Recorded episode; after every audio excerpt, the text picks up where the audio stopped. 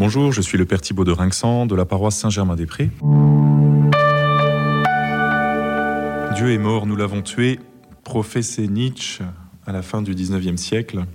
Il faisait une sorte d'état des lieux euh, de la mentalité euh, européenne, moderne, peut-être même déjà post-moderne, qui avait congédié Dieu, en tout cas de, l'imaginaire, de l'intelligence, euh, des discussions qui habitaient le cœur des hommes.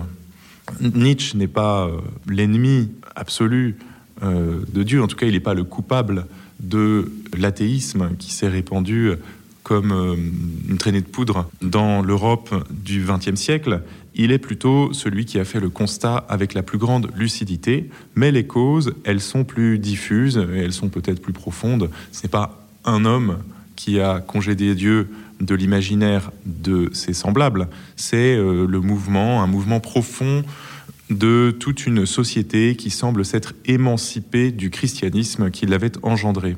Romano Guardini, dans plusieurs de ses ouvrages, et en particulier dans La fin des temps modernes, cité par le pape dans l'encyclique Laudato Si, euh, analyse comme ceci la modernité et euh, l'athéisme, qui est euh, un de ces sous-produits sans doute pas voulus, sans doute pas volontaires et sans doute pas le, plus savoureux, mais néanmoins bien présent aujourd'hui.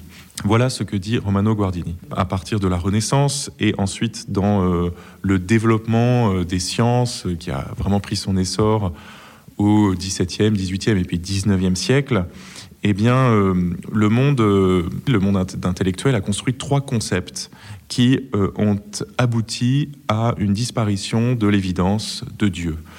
Le premier concept, c'est celui de nature le concept de nature a remplacé celui de création, là où le monde était perçu comme étant une création sortie des mains d'un créateur qui avait disposé toutes choses comme il fallait, avec sagesse, par amour.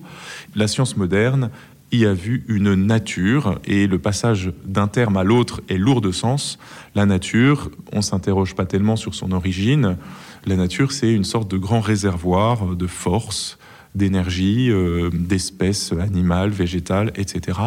On euh, fait des grands catalogues et on s'approprie euh, cette nature. Plus récemment, on s'inquiète de sa disparition, on s'inquiète de la diminution de la diversité, etc., de l'épuisement des ressources de la nature. Mais la question de l'auteur de la nature également de la destination et de la fin de l'histoire de la nature n'est pas première, elle est passée au second plan. Ce qui nous intéresse, c'est d'avoir euh, ce vaste ensemble qu'on appelle communément la nature. Et euh, dans cette euh, opération intellectuelle, il y a au passage une mise un peu au placard du Créateur et donc de Dieu. Le deuxième concept, c'est celui de sujet. L'individu était autrefois reconnu comme une personne et employer ce, terme de personne, alors qui certes continue à être euh, utilisé dans le langage courant, mais au fond euh, n'a plus tout à fait le même sens que euh, dans la pensée chrétienne primitive, où le mot personne signifiait sujet de relation.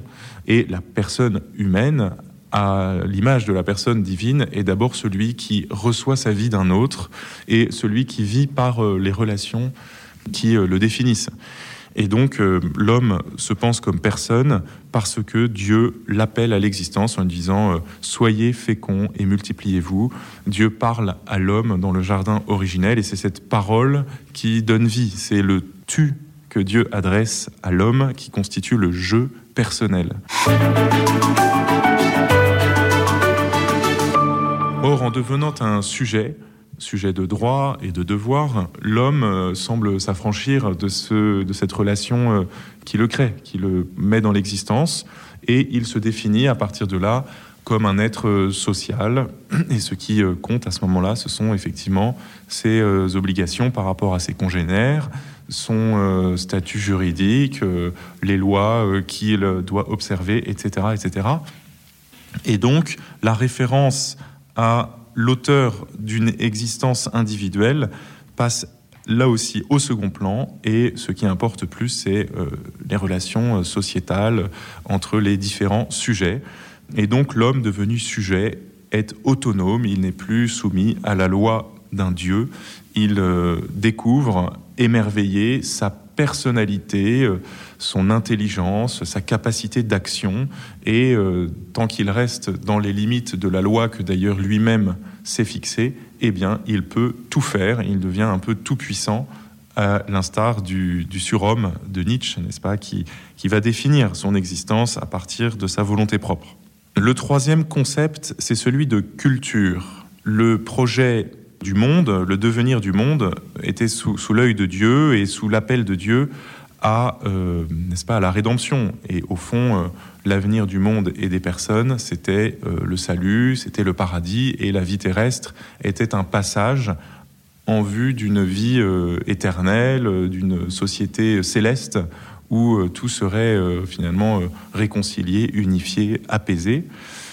Or, l'homme moderne a saisi son existence et, au moyen de la culture, a soulevé le monde entier pour l'amener à devenir, on pourrait dire déjà dans le temps présent, une, une cité parfaite, organiser les, la politique, organiser les techniques, organiser le commerce, etc., au moyen d'une culture qui visait à rendre le monde plus habitable et même à le rendre euh, parfait. On espérait par la culture euh, éliminer la pauvreté, on espérait éliminer tous les problèmes, toutes les gênes, euh, le problème du froid par le chauffage, euh, le problème de l'approvisionnement par le transport, par l'agriculture raisonnée, etc., etc. La culture s'entendant bien sûr un sens très large qui n'est pas simplement les, arts.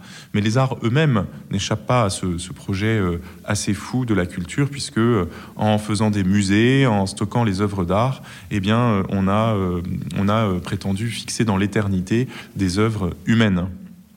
Et donc, la divinisation de l'homme et du monde s'est transformée en un vaste projet euh, culturel visant à rendre le monde euh, beau, parfait, euh, etc.